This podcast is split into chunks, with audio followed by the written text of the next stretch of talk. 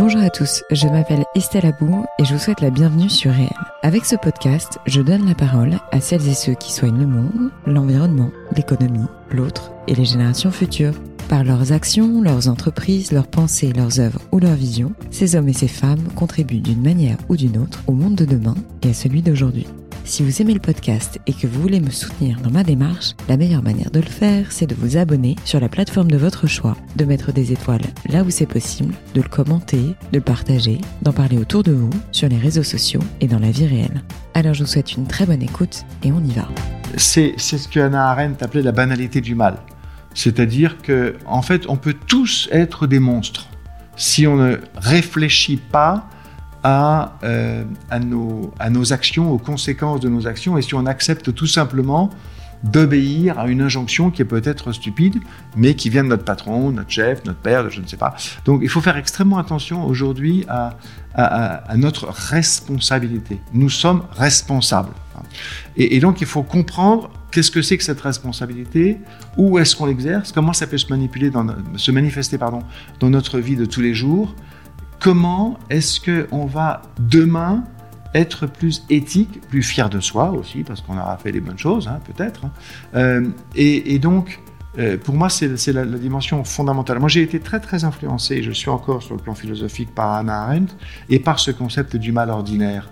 Euh, parce que ce, que ce Hannah Arendt disait en gros, c'est que Eichmann, principalement avec le procès Eichmann, elle disait, mais Eichmann, tout le monde dit que c'est un monstre. C'est pas un monstre c'est un pauvre type. Et quand j'ai compris ça, pour moi, ça a été une révélation. Parce que nous sommes tous potentiellement des pauvres types. Les évolutions du monde du travail et du capital humain, sujets qui m'ont toujours passionné, sont actuellement au cœur des préoccupations. J'ai donc eu envie d'inviter un grand expert de ces questions. Comme de nombreuses personnes au parcours impressionnant, il est pourvu d'une grande humilité, outre son intelligence hors norme. Il a vécu et travaillé pendant plusieurs années dans de nombreux pays, dont l'Algérie, le Japon, la Belgique, l'Allemagne, l'Inde et les États-Unis. Il est président de l'Institut Zone, un centre de recherche en stratégie et management. Docteur en sciences sociales et en management, il enseigne régulièrement à HEC, à l'ESCP, à l'INSEAD ou encore à l'EDEC. Il a été conseiller spécial du ministre du Commerce et de l'Industrie, membre du commissariat au plan et il a également été directeur du marketing de Sony en France. Mais c'est pas fini, il a été partner chez McKinsey, cabinet de conseil en stratégie notoirement connu.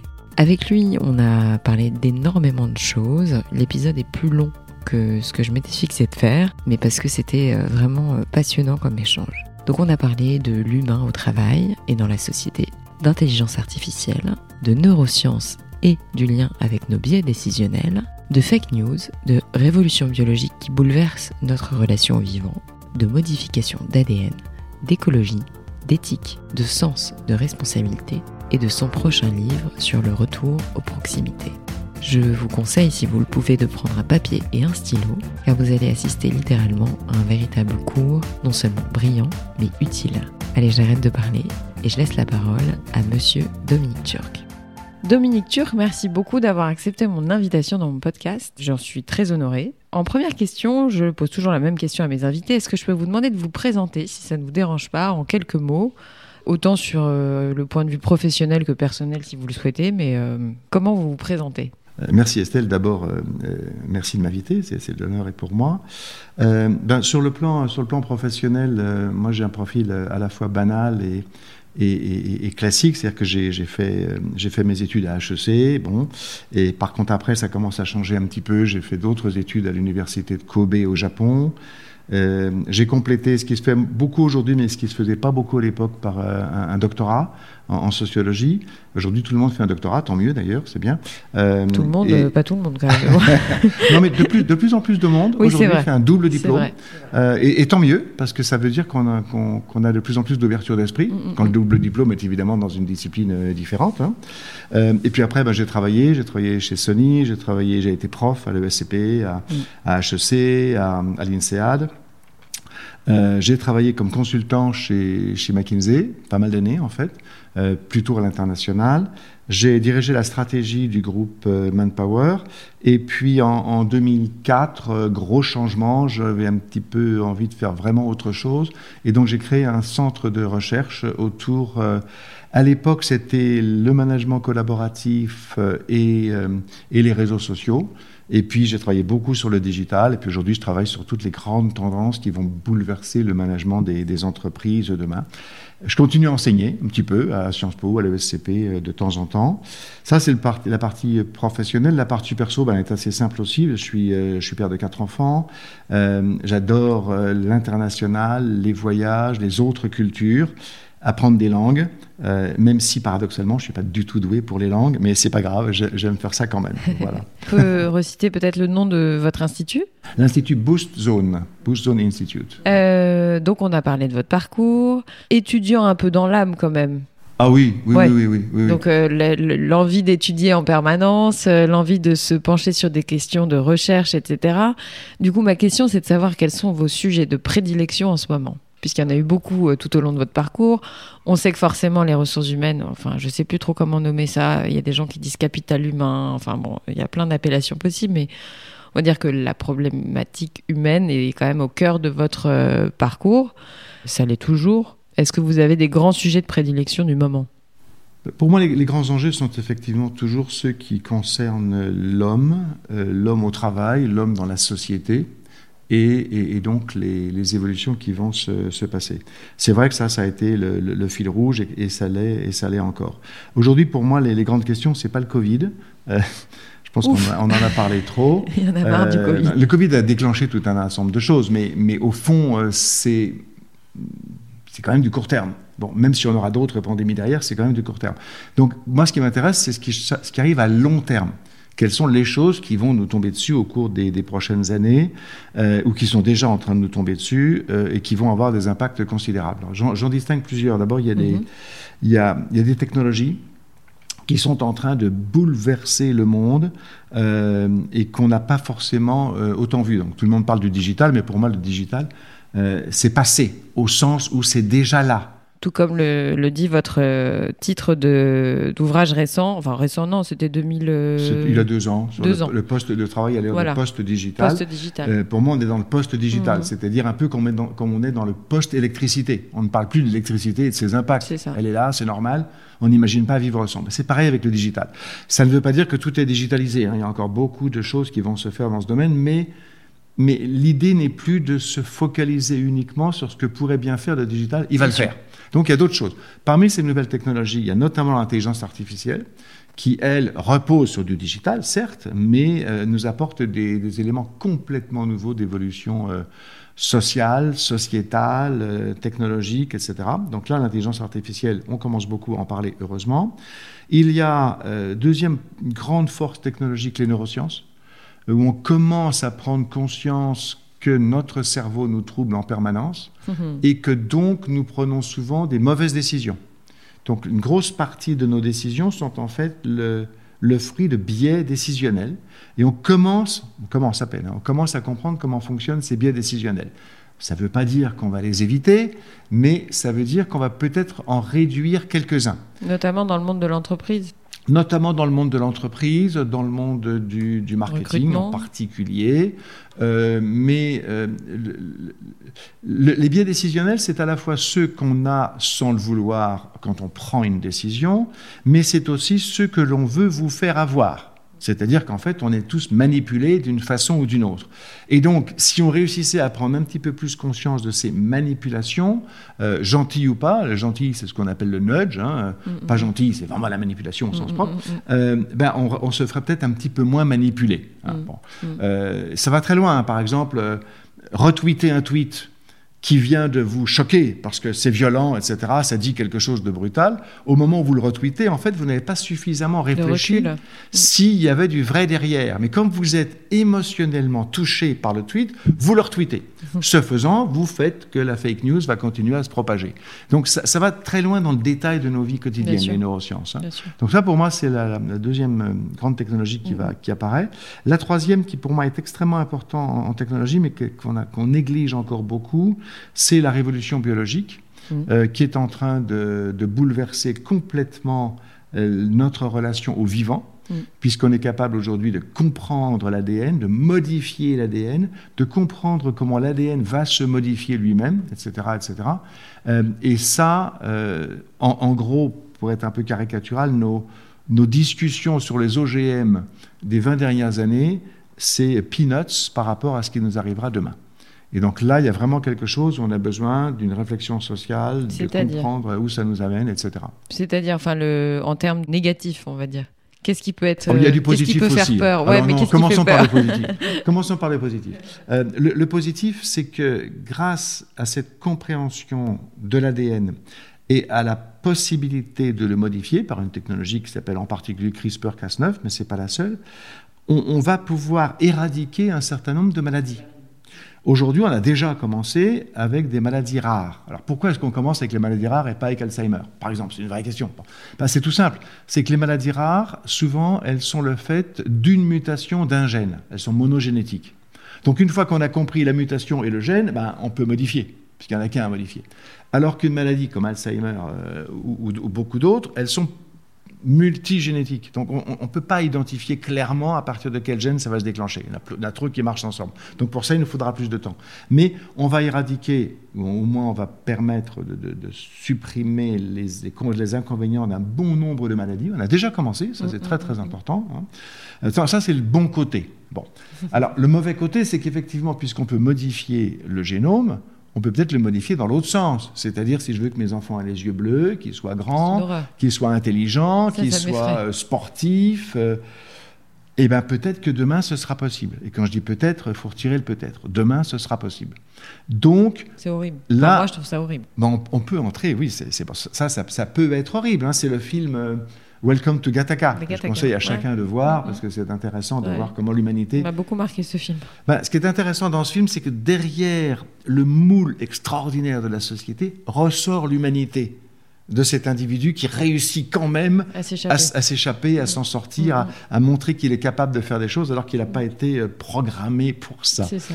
Donc, donc le film, finalement, Bonne- le film est bon optimiste. espoir. oui. Hein, Mm, mm. Le film est optimiste parce qu'en plus, il bénéficie de, com- de complicité, euh, euh, pas toutes payantes, certaines complicités gratuites. Donc c'est c'est vraiment intéressant euh, de, de voir que l'humanité ressort. Et c'était anticipateur surtout.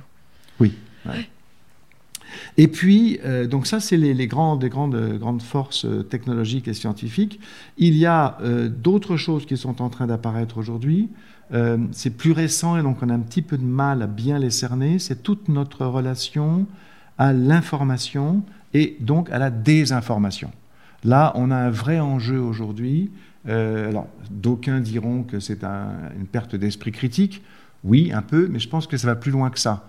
C'est aussi une perte de, de confiance dans certaines autorités. On a bien vu d'ailleurs avec la crise du Covid euh, tous les débats sur la valeur ou non de l'autorité scientifique. On continue d'ailleurs. Euh, Là, aujourd'hui, en ce moment, des gens disent sûr. euh, on n'a pas suffisamment respecté ce que disent les scientifiques qui voudraient en fait nous confiner en permanence parce que là, effectivement, le virus circulerait plus. Bon, donc c'est extrêmement compliqué de- de- d'avoir une relation saine à l'information aujourd'hui. Il y a trop de sources, trop de fake news, et donc il faut qu'on réapprenne à, nous-mêmes à comprendre l'information, mais aussi à aider nos enfants, nos proches, nos relations, etc., à avoir une nouvelle relation à l'information. Ce qui nous pose beaucoup de problèmes euh, sociologiques et de relations. Euh, je, vais, vous donner un exemple qui, moi, me, me travaille beaucoup. Si un de vos amis est en train de devenir complotiste euh, obtus, qu'est-ce qu'on fait avec lui? Est-ce qu'on arrête de le voir parce que c'est insupportable qu'à chaque fois qu'on le voit, il vous ressort ses théories complotistes et que chaque chose que vous dites, il vous dit oui, mais toi, tu n'es pas au courant, moi je sais, c'est insupportable. Donc qu'est-ce qu'on fait? On arrête de le voir? En arrêtant de le voir, on, l'isole. Donc on lui retire encore plus de chance à un moment de sortir de cette théorie complotiste.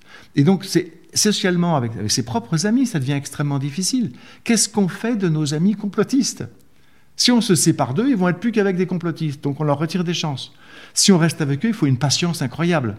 Et, mais il ne faut pas chercher à les convaincre, ils, sont, ils sont convaincus par un autre côté. Donc il faut inventer une nouvelle relation. Moi j'avoue que j'essaie avec plusieurs personnes autour de moi, c'est très difficile. inventer une nouvelle relation avec eux qui permet de garder un contact. Puis il faut un sacré courage intellectuel surtout parce que tout le monde n'a pas envie. La plupart des gens se réunissent entre eux et parce qu'ils se ressemblent. Donc euh, malheureusement, après j'ai pas dit que je le faisais. Mais après ils s'enferment. Le problème, c'est qu'ils s'enferment dans des bulles de filtre, dans des chambres d'écho. Moi, j'ai un peu l'impression que c'est le, le, c'est la quasi-totalité des gens. Après, il y a des exceptions, mais c'est vrai que les gens qui aiment la diversité au quotidien, il n'y en a pas beaucoup. bah, là, c'était plutôt, dans mon sens, c'était plutôt une question de fidélité. C'est-à-dire, si on a des amis, c'est un peu dommage de les laisser s'éloigner comme souhait, ça. Moi, surtout que je ne fidélise que des gens qui sont, euh, qui m'enrichissent de leur diversité ou de leur différence. Mais c'est vrai que je ne crois pas qu'en ce moment, les gens, particulièrement en ce moment, aient envie de, voilà, d'émulation à ce niveau-là. Mais bon, il en faut. Mais euh, donc la, désinformation et l'information, mais ça passe aussi également par la remise en question de, des médias traditionnels, on va dire. C'est-à-dire qu'aujourd'hui, euh, tout le monde est un média, tout le monde s'improvise influenceur. Hmm. Tout le monde, avec, il suffit d'un compte Twitter pour pouvoir euh, véhiculer une information qui peut être fausse et relayée un millier de fois. Et ça, aujourd'hui, je vois pas. Alors peut-être qu'il y a des solutions qui viennent de la part des réseaux sociaux où ils s'auto-limitent. Mais je vois pas trop comment on pourra aller contre ça, en fait. Contre la désinformation, c'est compliqué.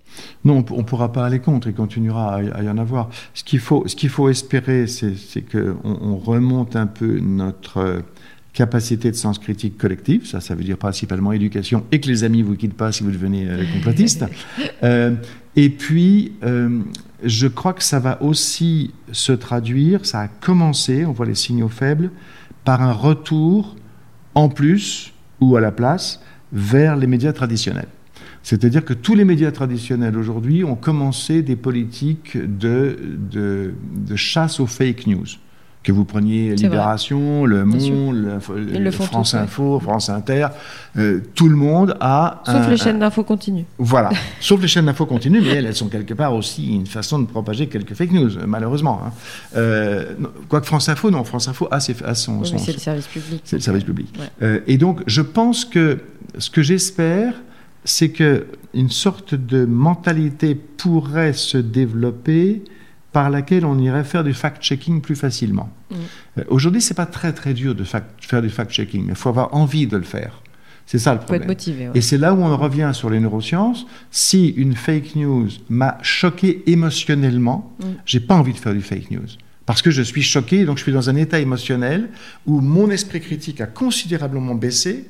C'est mon, mon, cerveau reptilien qui revient et qui dit je suis en colère parce que on m'a dit ça. C'est pas est-ce que ce qu'on m'a dit est juste? On m'a dit ça, donc c'est scandaleux, donc je suis scandalisé, donc je vais agir. Et ça, ce serait bien que, notamment grâce aux neurosciences, on, reprenne conscience que nous nous faisons manipuler par notre cerveau. Quelqu'un nous envoie une information, mais c'est pas lui qui nous manipule, c'est notre cerveau qui, en lisant l'information, finalement, nous met dans un état qui n'est pas correct. Donc j'espère qu'on fera des progrès dans les petites prochaines années.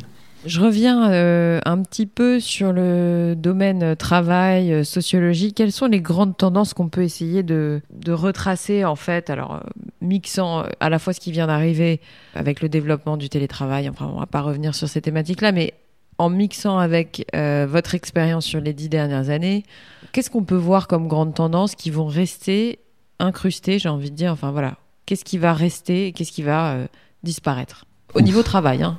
Ouf, ça c'est une Dans la manière de travailler peut-être. D'abord, l'impact du digital, effectivement, fait qu'on aura un peu plus de télétravail, ça c'est clair. Euh, l'impact de la, de la crise du Covid fait qu'on va être beaucoup plus conscient de la notion de distance et de mobilité. Les, par exemple, les, les, open space avaient déjà commencé à mourir.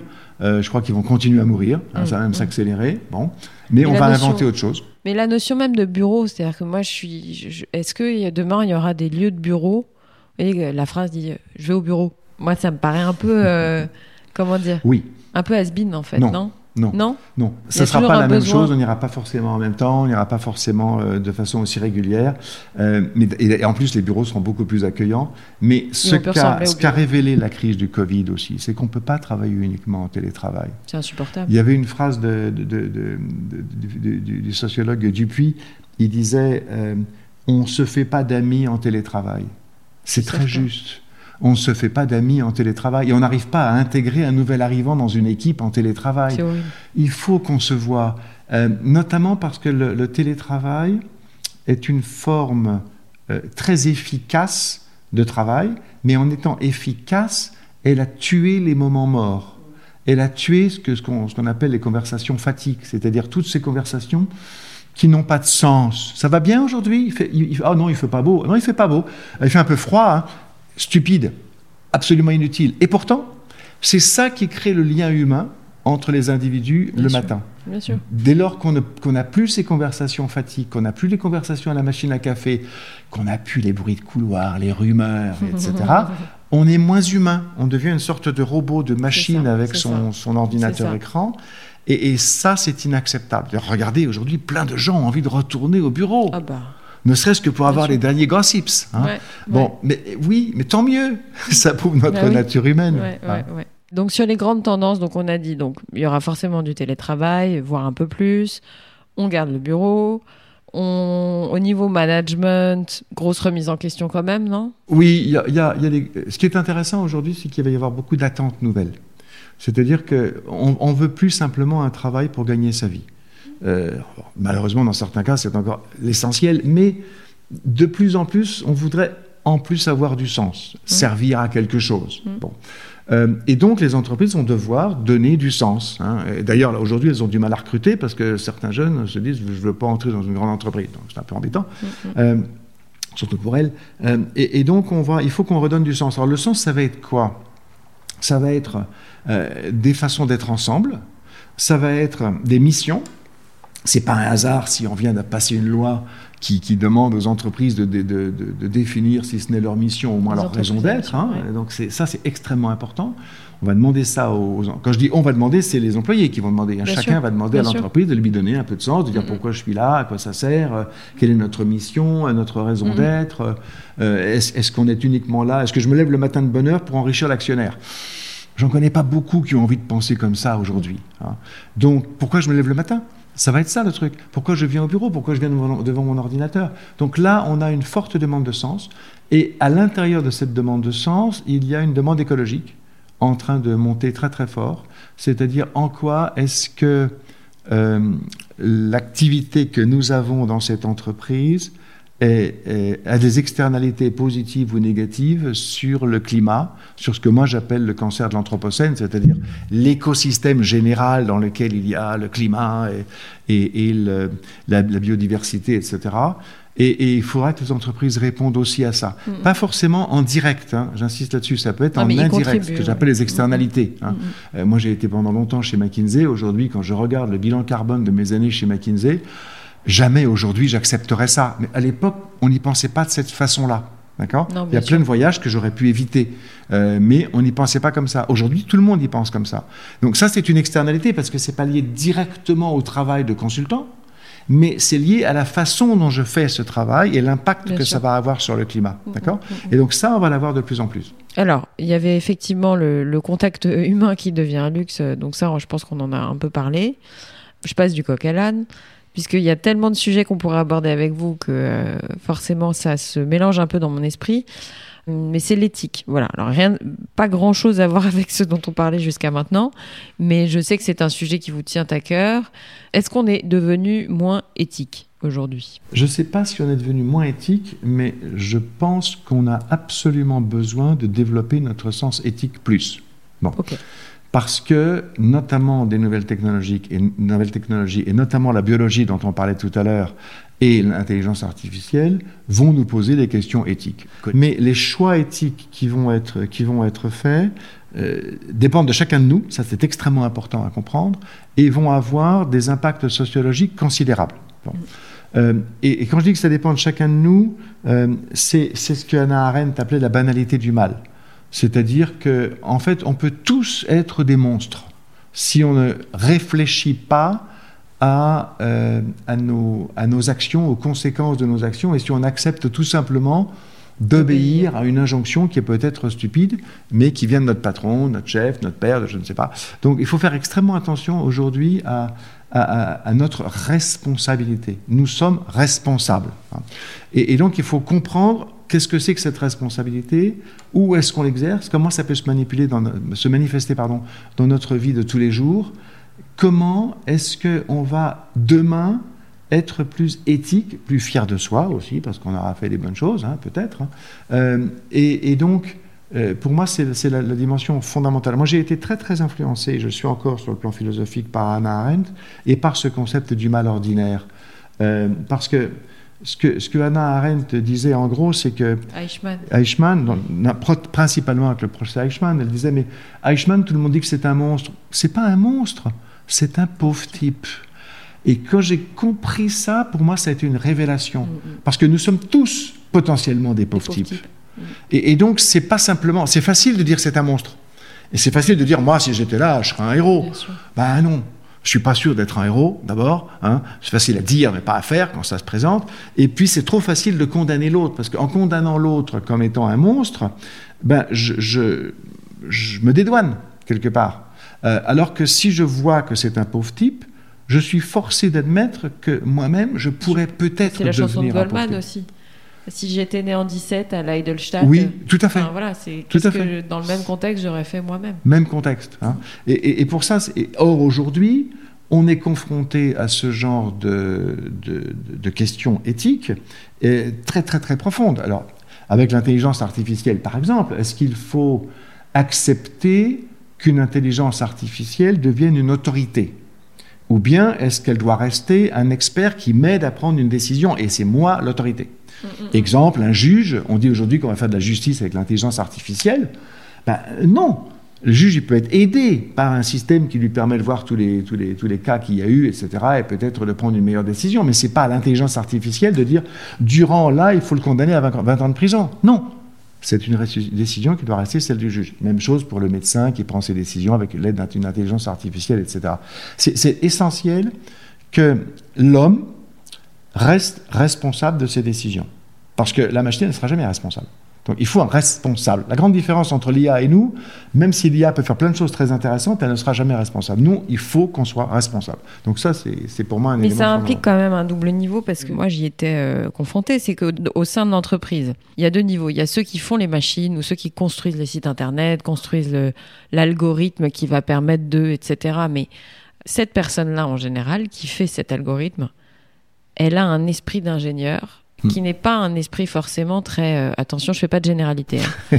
mais euh, comment dire on va dire les instructions qu'on donne à quelqu'un qui va développer une intelligence artificielle ou c'est ça en fait le plus important parce que c'est pas la personne qui euh, est on va devoir mixer en fait ce que je veux dire c'est qu'il y a une typologie de personnes qui mettent en place des intelligences artificielles de la technologie etc mais c'est pas forcément des esprits qui sont capables de recul c'est un peu méchant ce que je dis, ou un peu Oui et non, c'est-à-dire que en fait, il y a un besoin. On les emploie pour un besoin. Il y a un besoin de formation et d'ouverture d'esprit à, aux ingénieurs. Il y a un enjeu au, sein des écoles d'ingénieurs, c'est-à-dire que ou d'ingénieurs ou de développeurs, on les appelle comme on veut, mais euh, si on fait d'eux des robots ou qu'on leur demande juste d'avoir des bons résultats parce qu'ils sont capables de coder ou de développer je sais pas quoi, c'est catastrophique parce qu'on ne fait pas appel à leur euh, sens humain, on ne fait pas appel à leur euh, capacité de recul, de réflexion, etc. Donc ça commence quand même pas que dans l'entreprise, à l'école.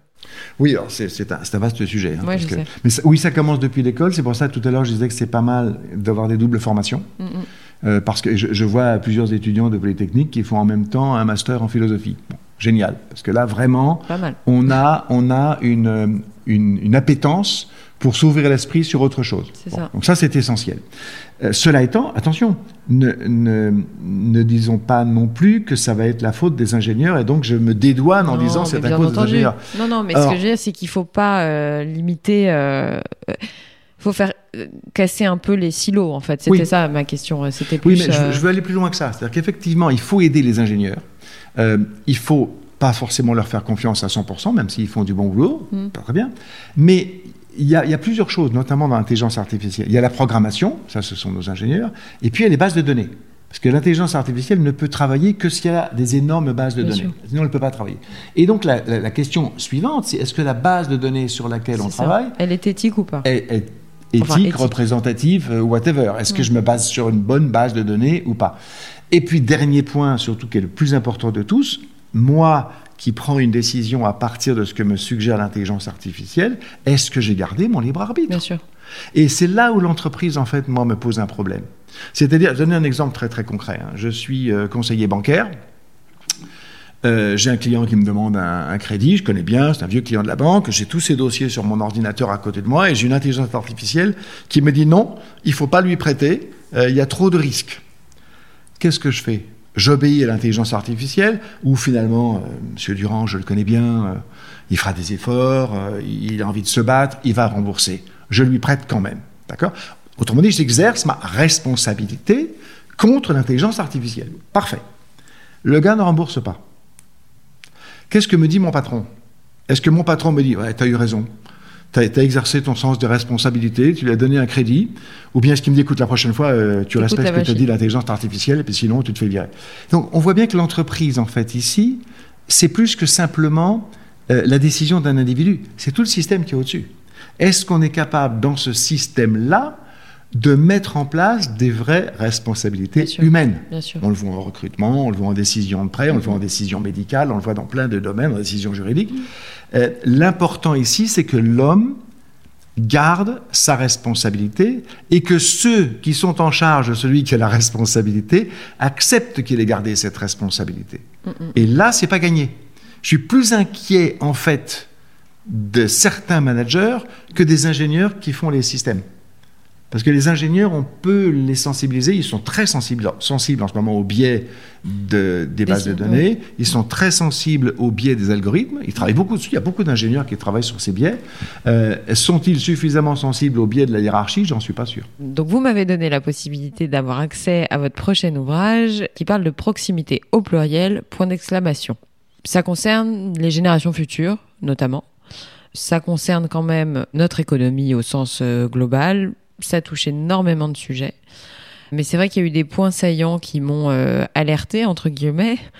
Sans trop révéler euh, voilà, ce qu'il y a dedans, j'appelle bien entendu à le lire dès sa parution, qui sera pour quand d'ailleurs à peu près? Probablement pas à trop. la fin de l'année, il y a encore pas mal de travail à faire dessus. Ok. Voilà, donc c'est un enjeu à la fois toujours pareil, sociologique et économique. Mais est-ce qu'on peut parler de l'homme qui s'est transformé en robot et qui de fait a perdu une forme d'autonomie en fait? Mais à la fois ce qu'on disait d'autonomie de pensée, parce que c'est finalement le robot qui pense à la place de...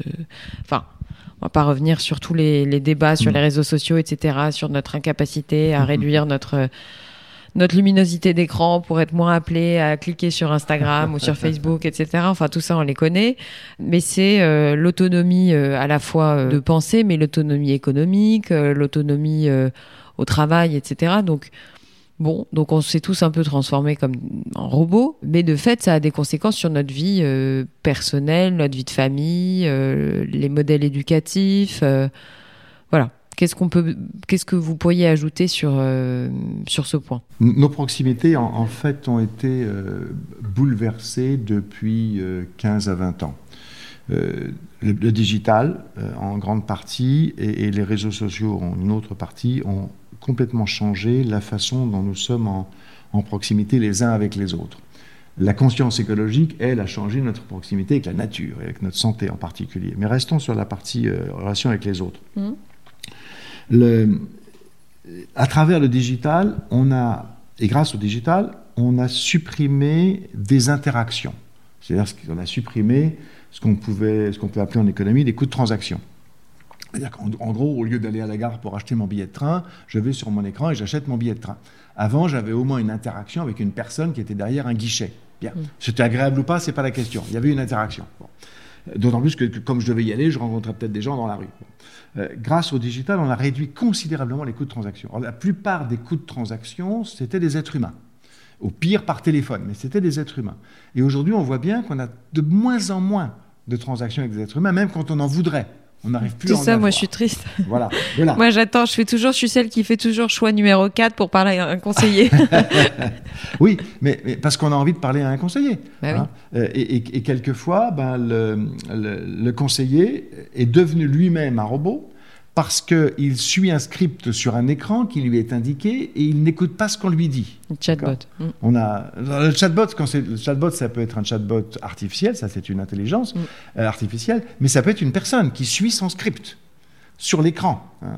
J'ai beaucoup travaillé avec et pour des, centres d'appel. Ils ont un script à suivre. Alors, s'ils arrivent à être suffisamment intelligents, et ils s'en sortent un petit peu. Euh, la Maïf a supprimé les scripts, par exemple, de façon à ce que les gens se mettent à l'écoute ils sont compétents, donc ils peuvent mm. se mettre à l'écoute de la personne et puis ils peuvent répondre. Euh, et du coup, c'est devenu beaucoup plus humain. Mm, mm. Euh, là, sinon, on a souvent accès en fait à, un robot, une personne qui est devenue un robot. Donc ça, c'est la partie très négative de, de, la réduction de la proximité à cause du digital. et mais ne négligeons pas aussi les nouvelles proximités, parce qu'il y a des choses nouvelles qui sont apparues. Grâce aux réseaux sociaux, on reste en relation avec des gens avec qui on avait envie de rester en relation, mais peut-être qu'on n'aurait pas pu. Hein. Euh, des grands-parents voient leurs petits-enfants presque tous les jours grâce aux photos que, que la maman met sur Instagram. C'est chouette. Mm. Hein. ne nous plaignons pas de ça. Mm. Garder des relations, c'est formidable. Donc on a inventé mm. des nouvelles proximités. Alors évidemment, il y a des côtés pervers. Dans le digital, je mentionnais tout à l'heure que des personnes sont devenues des robots. ok Dans les réseaux sociaux, on a des proximités perverses, notamment avec euh, bah, justement les, les, les, les, groupes complotistes et autres, hein, bien sûr, hein, la haine qu'on trouve sur Internet, bien sûr des effets pervers. Mais dans l'ensemble, ces nouvelles proximités, elles ne sont pas mauvaises. On a pu inventer plein de choses, on est en relation avec plein de monde, on peut, euh, moi pour écrire mon bouquin, j'échange avec plein de monde que j'aurais pas le temps de voir euh, physiquement. Donc tant mieux pour ces nouvelles proximités. Mais il faut juste faire attention à ce que le côté pervers de ces proximités n'envahisse pas notre paysage personnel. Ça dépend de nous aussi, hein mm. ça dépend du temps qu'on va passer sur, euh, sur, sur les réseaux sociaux. Il y, a, il y a un slogan publicitaire qui m'amuse beaucoup en ce moment. Euh, comme je l'ai dit au début, j'aime bien apprendre les langues, donc je suis en train de réviser et réapprendre le japonais à travers une appli qui s'appelle Duolingo. Mm. Et dans Duolingo, il y a un moment entre deux leçons où ils vous disent, euh, c'est une forme de, de, logo, ils vous disent 15 minutes par jour, ça peut vous permettre d'apprendre une langue. 15 minutes par jour, qu'est-ce que ça vous donne sur les réseaux sociaux mhm. Et c'est très bien vu. C'est tellement vrai. C'est très très bien vu. C'est tellement vrai. Et, en, fait, la question des réseaux sociaux, c'est comment les utiliser à bon escient. C'est-à-dire que mes 15 minutes par jour, bah oui, oui, ça m'apporte quelque chose. Mais si c'est juste euh, regarder la vie des autres ou euh, lire sans lire ou regarder sans regarder, ouais. Mm. Donc, donc ce, ce, travail sur les proximités, pour moi, c'est un travail, c'est une clé de lecture qu'on n'a pas beaucoup aujourd'hui, hein, de s'interroger là-dessus. Dont la proximité du traçage de nos données. C'est-à-dire que je me rends compte à quel point on est proche des gens qui, qui, nous observent, qui nous. Voilà, qui commencent à. Bah tiens, mais ça me fait penser à une question. Est-ce que vous croyez demain qu'on pourra vendre nos données? Est-ce que ça, c'est une tendance qui va. C'est déjà fait, ça. Oui, mais est-ce que ça va devenir une sorte de moyen rémunérateur? Ah ben, C'est très rémunérateur.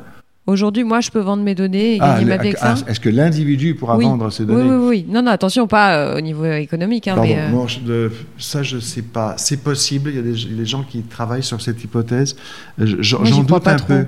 J'en doute un peu parce qu'en en fait, aujourd'hui. On, est déjà fondu dans des masses, en fait. Alors. En plus. Oui, et puis il y a surtout quelque chose qu'on ne mentionne pas assez, c'est que aujourd'hui, on ne donne pas nos données on les échange contre quelque chose. C'est-à-dire que je ne paye pas pour avoir un mail chez, Google. J'ai tout le système de mail de Google, entre guillemets, gratuitement. C'est pas gratuit. Je le paye avec mes données. D'accord? Même chose pour le moteur de recherche. Euh, même chose pour à peu près toutes les choses qui sont soi-disant gratuites. Rien n'est jamais si, si c'est gratuit, c'est que c'est vous qu'on vend, euh, disait un publicitaire bien connu. Euh, et, donc la question est de savoir est-ce que c'est le bon prix? D'accord C'est ça. Est-ce que le fait que mes données soient vendues, euh, c'est le, pour, pour, euh, pour, que j'ai moi l'usage d'un software ou autre, est-ce que c'est le bon prix ou bien est-ce que ça va trop loin? Et, en fait, le RGPD et autres ont dit attention, ça va un peu trop loin. Donc revenons en arrière. Euh, et du coup, ben, on va avoir demain des, des softwares ou autres qui vont dire euh, ah ben si vous voulez utiliser, c'est gratuit si vous voulez, mais là on va utiliser vos données, et si vous voulez pas qu'on utilise vos données, il faut payer. Et, pourquoi pas? Mais du coup, c'est nous qui allons payer. D'accord? Pour que nos données ne soient pas exploitées. Donc là, alors, en fait, je suis beaucoup plus inquiet d'autres choses aujourd'hui en ce qui concerne les données c'est que nos données digitales, euh, que ce soit notre double digital, voire notre triple digital, c'est-à-dire ce qu'on peut prévoir de ce qu'on va faire demain, bon, c'est embêtant, mais euh, on, y est. Bon, ce qui, me, ce qui me gêne plus, ce sont nos données biologiques. C'est-à-dire que notre ADN, il est unique. Et, bientôt, il va être disponible. Donc, si nos données biologiques sont disponibles, là, c'est beaucoup plus embêtant. Bah, c'est-à-dire, c'est les données biologiques. C'est-à-dire que là, par exemple, avec ce qui s'est passé sur le, les tractations sur le vaccin, etc., notamment Alors, ça, c'est un début de la discussion. Oui. Est-ce que, euh, est-ce, que euh, nos, nos, données biologiques, euh, à, quoi vont-elles servir, en gros? Bon, je vais, je vais, prendre quelques exemples. Hmm. Aujourd'hui, si on détecte dans mon ADN que je risque d'avoir un, cancer de ceci ou de cela, ben, à la limite, ça peut m'arranger. Mais si mon assureur le sait, là, ça m'arrange déjà beaucoup moins. D'accord ou, le banquier. Mm. Bon. Euh, et, là, on est encore dans des, dans des domaines euh, euh, qu'on peut encore contrôler aujourd'hui. Je ne sais pas combien de temps on pourra contrôler notre ADN. Et du coup, ça peut vouloir dire que d'un employeur quelconque pourra demain dire ben non, je ne vous prends pas parce que votre ADN ne me convient pas. Hein. et après tout, ça pourrait être son droit. Aujourd'hui, il a le droit de dire je ne vous recrute pas parce que vous êtes alcoolique. Bon, bah, demain, je ne vous recrute pas parce que vous risquez d'avoir telle maladie ou parce que vous avez tel type d'addiction qui peut apparaître ou whatever. Et, donc là, ça commence à être un petit peu ennuyeux. Est-ce que c'est pas déjà le cas en fait? Moi, j'ai entendu parler d'histoires atroces dans des entreprises dont je ne citerai pas le nom, mais c'est arrivé à des amis à moi. Euh, où elles se sont euh, vues témoins de scènes où on a viré quelqu'un parce qu'on venait d'apprendre qu'elle avait un cancer, etc. Moi, j'ai déjà entendu ça. Ça, c'est pas nouveau. Hein. Voilà, c'est pour ça que je veux dire, c'est que finalement. C'est pour ça qu'il y a des gens aujourd'hui qui ne peuvent pas parler de leur cancer d'ailleurs. Ben oui. Parce qu'ils se disent, oulala, là là, si ça se sait, ça. Euh, je vais avoir des ennuis, je risque de perdre mon job, etc. Oui, c'était déjà là. Mais, mais à partir du moment où ces données vont être de plus en plus disponibles, c'est terrible. Euh, euh, c'est là où on va avoir. Et en prédiction même, alors que c'est peut-être pas forcément le cas. Tout à fait. Tout à fait. Mm. Alors ça peut être en état actuel, mais ce qui est intéressant dans la génétique, justement, c'est qu'on a, on commence à avoir des, des taux de prédiction. C'est pas à 100%, hein, euh, mais il y a, disons que ce que nous permet de dire la génétique sur certaines, sur certaines analyses, c'est qu'il y a un risque plus grand chez vous que chez les autres d'avoir telle ou telle chose. Voilà. Hein. Alors, il y aura plein de côtés positifs derrière ça. Hein. Oui, on en parlait tout à l'heure, à savoir euh, de nous éviter Mais, mais il y aura des côtés négatifs dès lors, parce que ces données-là, contrairement aux données digitales, il n'y a pas moyen de les effacer. Hein. Notre ADN, il est là euh, pour ah bah toujours. Il n'y a pas moyen de les effacer, il n'y a pas moyen de tricher avec, il y a pas. bon. Euh, donc là, moi, c'est quelque chose qui m'inquiète un petit peu plus. malgré tous les aspects positifs, mais dans, la, dans du côté vente de données, oui. Bien sûr. Je reviens donc à cet ouvrage qui s'appelle Proximité. Il y a une phrase qui m'a marqué dans le sommaire, c'est euh, les enfants n'appartiennent plus à leurs parents, les entreprises n'appartiennent plus à leurs actionnaires. Il y a deux révolutions coperniciennes en cours. Est-ce que vous pouvez développer un tout petit peu? Oui, alors d'abord le titre, c'est pas encore définitif, ça dépend de l'éditeur, on n'est pas encore 100% Mais c'est l'idée générale. L'idée générale, c'est l'évolution des proximités et pourquoi il faut qu'on change à cause de l'évolution des proximités. Bien. Alors, oui, les, alors c'est une phrase un peu euh, un, peu euh, amusante en quelque sorte. Les enfants n'appartiennent plus à, leurs parents, ça fait un certain temps qu'on le dit déjà, mais il y a eu quand même un gros changement au cours du XXe siècle où les enfants, euh, début du XXe siècle, étaient encore censés rendre leurs parents heureux, un peu comme dans la comtesse de Ségur, mm, mm, et mm. fin du XXe siècle, l'enfant était le roi, et c'était les parents qui devaient le rendre heureux. Bon, on avait quand même là un, gros changement. Aujourd'hui, on va beaucoup plus loin, c'est que les enfants, euh, ils disent, mais attendez, euh, moi, même votre génération, j'en veux plus, ce que vous avez fait, j'en veux plus, vous êtes des boomers, c'est vous qui avez sali le monde. donc il y a, un vrai une vraie demande aujourd'hui des ados, on voit bien le phénomène Greta Thunberg, hein, qui est, un, qui est un vrai enjeu social euh, qu'on ne reconnaît pas assez, y compris sur le plan politique. Bon, ça, c'est le côté enfant. Les, entreprises, en fait, l'un m'avait permis d'aller sur l'autre. Hein, c'est que les entreprises, jusqu'à pratiquement au début des années 90, on était friedmaniens, c'est-à-dire en gros, ce, que, disait Milton Friedman, c'est l'objectif de l'entreprise, c'est de gagner de l'argent pour les actionnaires. Full stop. Tout le reste, c'est marginal. C'est fini, on le sait. Mais alors, du coup, à qui appartient l'entreprise? C'est fini sans être fini. C'est fini. Non, non, non. C'est aussi de façon aussi rigoureuse, c'est fini. Ne serait-ce que parce que la loi a demandé à ce qu'on prenne en compte certaines mm. autres parties mm. prenantes. Quand vous avez fait entrer les salariés au conseil d'administration, ça voulait dire l'entreprise appartient aussi en partie à ses salariés. Mm. Donc c'est fini dans un sens aussi rigoureux.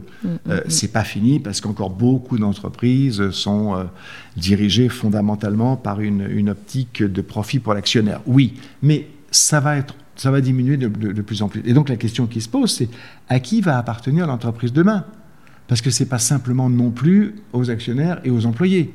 Euh, il y a beaucoup de gens dans les entreprises. Moi, j'ai travaillé dans une société d'intérim pendant des années. Ils ne sont pas salariés, pourtant ils travaillent beaucoup, les intérimaires, au, succès de l'entreprise. Mm, mm. Ils ne sont pas au conseil. Hein. Bon, euh, L'environnement, les fournisseurs ne sont pas au conseil. le climat n'est pas au conseil. donc, comment est-ce que demain, ce qu'on appelle aujourd'hui les parties prenantes, mm. vont être effectivement associées aux résultats de l'entreprise. Par quel type de, tournant juridique est-ce qu'on va passer? Par quel type de pression est-ce qu'on va passer? Euh, Des exemples intéressants, euh, par exemple, en ce moment, c'est que vous avez des, entreprises qui songent à changer leur nom euh, ou le nom de leurs produits parce qu'il y a des pressions externes, ou à changer même leur production, parce que vous avez tout un mouvement de, de refus euh, de, de, noms ou d'attitudes qui étaient acceptables hier, qui ne le sont plus demain. Euh, regardez ce qui se passe, par exemple, l'un des bons exemples en ce moment, c'est la, maltraitance animale. Mm, mm, la mm. maltraitance animale, tout le monde s'en fichait il y a 20 ans, ce qui se passait dans les abattoirs. Aujourd'hui, vous ne pouvez plus avoir un abattoir qui ne respectent pas le bien-être animal. Mm. Bon, et ça, c'est un exemple parmi d'autres. Hein. Euh, la fourrure, euh, on n'en parle plus beaucoup de la fourrure aujourd'hui. Et, donc, il y a plein d'éléments comme ça qui arrivent de l'extérieur et qui disent à l'entreprise, attendez, si vous ne changez pas ceci ou cela, dans votre business model, dans les noms que vous utilisez, dans vos comportements en recrutement, dans votre nombre de femmes au conseil, etc., etc., eh bien, la société ne va pas l'accepter. Mm. Alors, dans certains cas, ça passe par les pressions de la société, dans d'autres, ça passe par le juridique. Hein. Mm.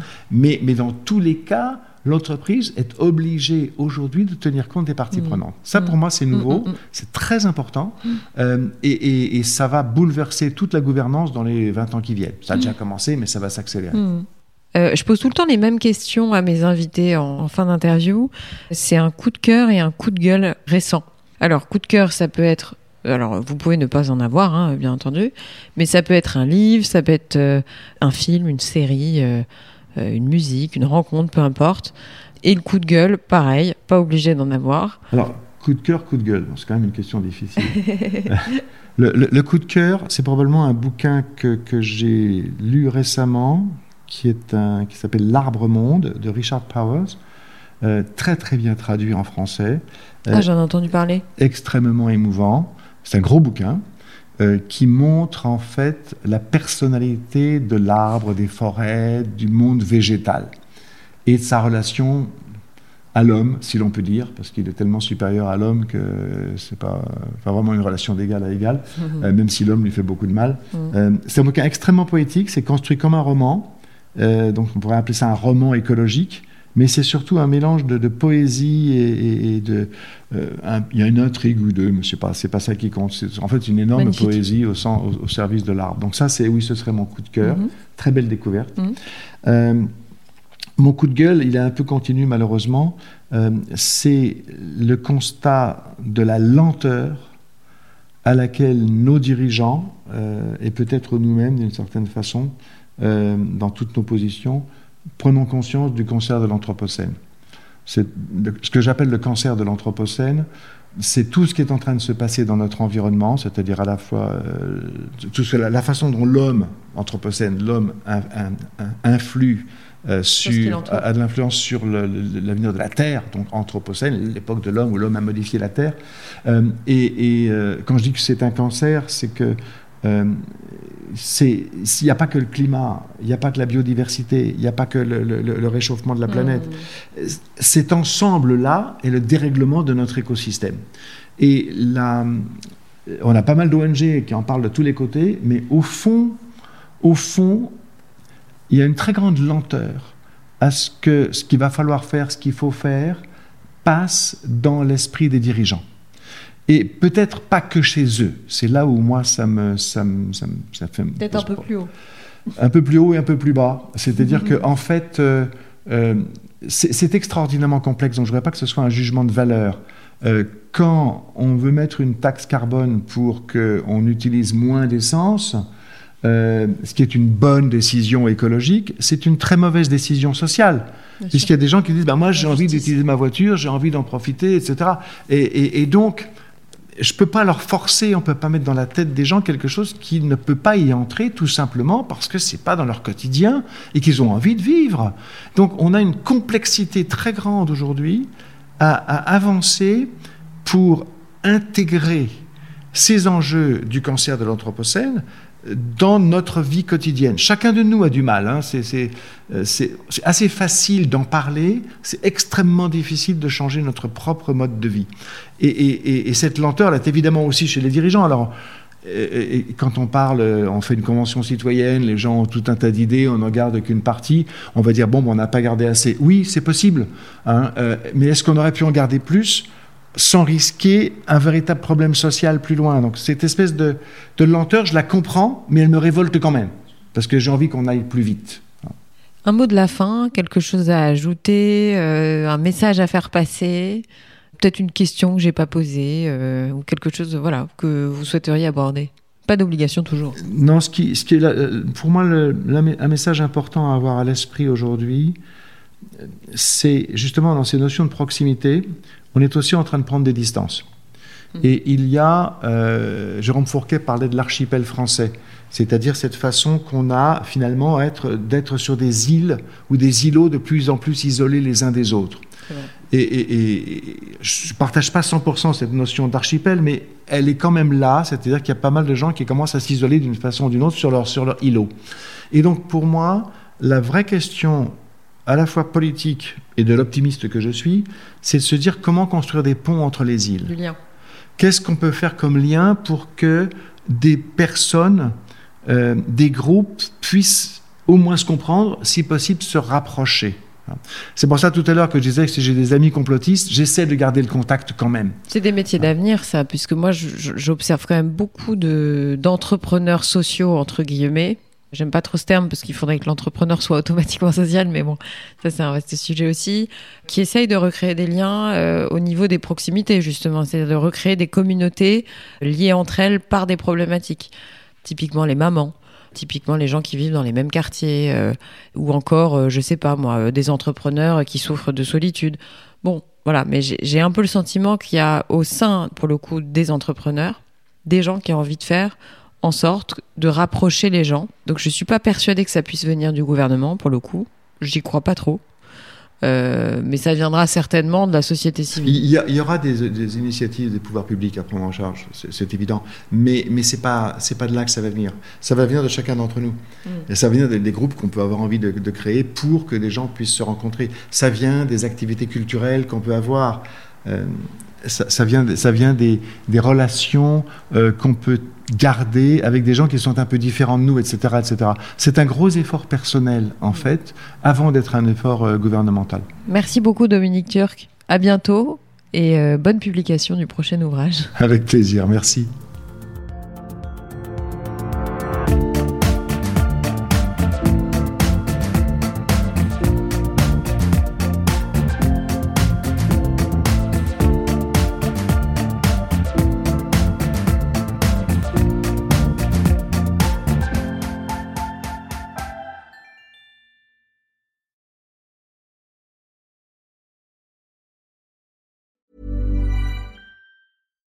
Deserves the best, and there's no better place to shop for Mother's Day than Whole Foods Market. They're your destination for unbeatable savings, from premium gifts to show-stopping flowers and irresistible desserts. Start by saving 33% with Prime on all body care and candles. Then get a 15-stem bunch of tulips for just $9.99 each with Prime. Round out Mom's menu with festive rosé, irresistible berry chantilly cake, and more special treats. Come celebrate Mother's Day at Whole Foods Market.